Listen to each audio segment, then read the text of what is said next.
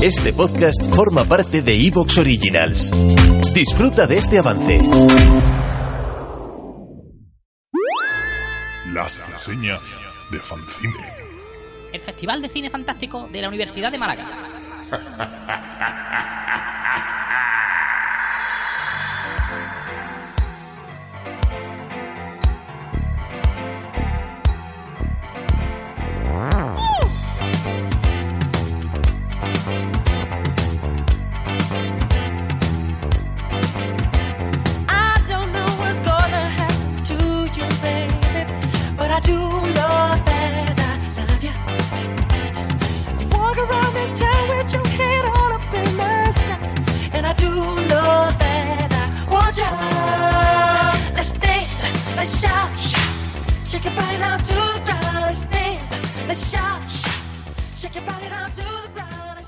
Bienvenidos a una crítica más sobre las películas exhibidas en el Festival de Fancine 2020 de la Universidad de Málaga. Como sabrán, con todo esto del COVID no se han podido hacer todas las exhibiciones que se tenían planteadas y bueno, dentro de la cartelera ofrecida también se trata de recuperar muchas de las joyas exhibidas en festivales anteriores.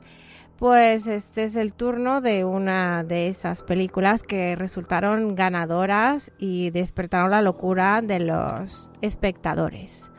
Se trata de Vampires. Esta es una película belga que está hecha a modo de falso documental que trata sobre la vida de una familia de vampiros. Que sí, les, les va a sonar el tema, pues claro, se parece muchísimo a lo que hacemos en las sombras de Taika Waititi, que también fue llevada a formato serie en lo que hacemos en las sombras, What We Do in the Shadows. Pero bueno, esta película, Vampires, en 2010 se exhibió en el Festival de Fancine y pues resultó ser la ganadora mejor película. Estuvo dirigida por Vincent Lanoux y pues ganó el premio en el Festival de Fancine como mejor guion junto a Frederick Bros. Y también ganó como la mejor película de ese año exhibida en el festival. El actor Carlos Ferrante, que es el líder del clan, ganó como mejor actor y se llevó pues por supuesto la película el premio de la audiencia. Como podemos ver pues que juega en la comedia y a modo pues esto de falso documental veremos el- los día a día de esta familia estrambótica porque el líder de la, del clan, el líder de la familia es George y a modo de entrevista nos van dando testimonio la familia de vampiros, cómo es que consiguen eh, la sangre mm, y bueno, su, su alimento principal. Eh, Lo ridículo es que ellos se mofan de que la vida en Bélgica es muy sencilla y pueden tener eh, sangre a, a todo lo que da porque la misma policía les ofrece los cuerpos de los inmigrantes y, y ellos es la, la sangre que consumen. Entonces eh, vamos a ver que viven en, una casa muy, muy normal, nada, nada opulenta.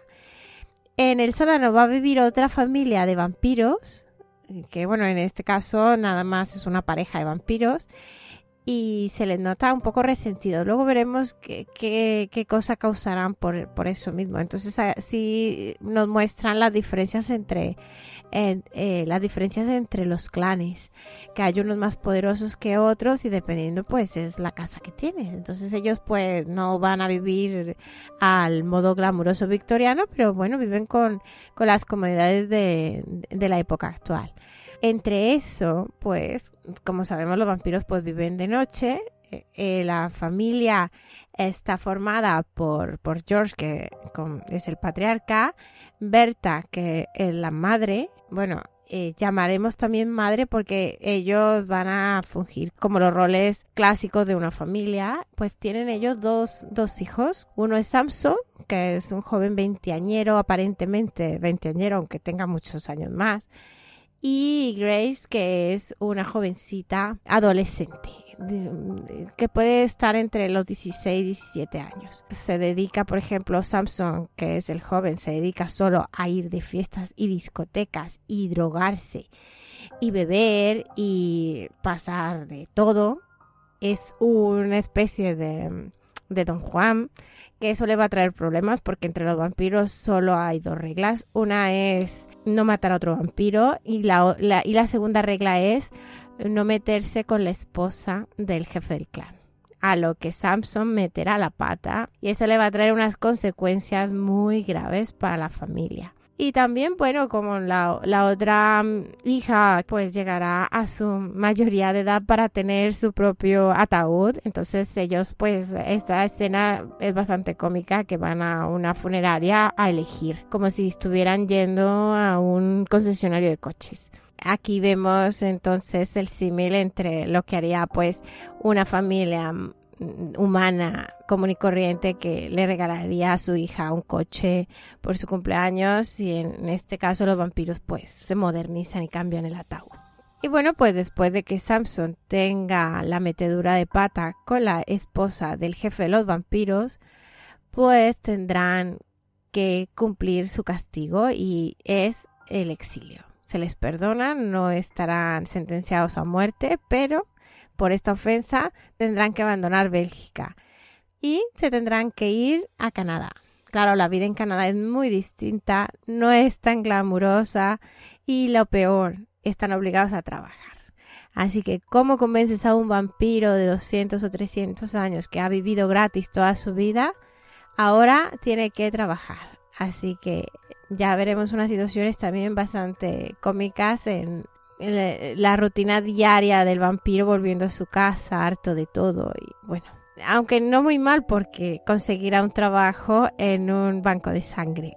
Entonces, un banco de sangre con un vampiro, bueno, ya podemos unir los puntos.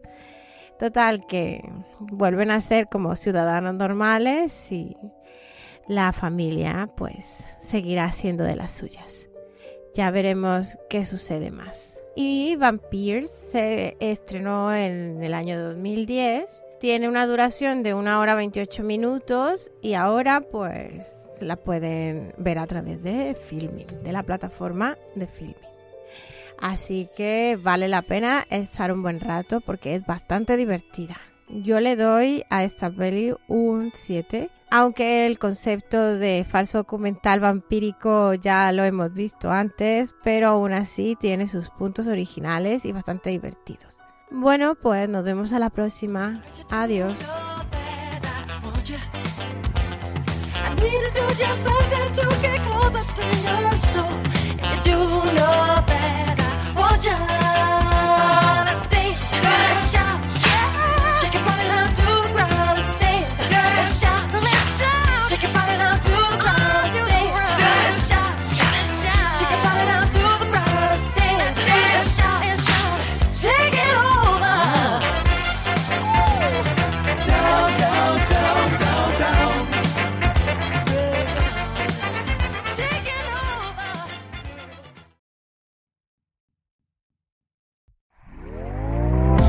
¿Te está gustando lo que escuchas? Este podcast forma parte de Evox Originals y puedes escucharlo completo y gratis desde la aplicación de Evox. Instálala desde tu store y suscríbete a él para no perderte ningún episodio.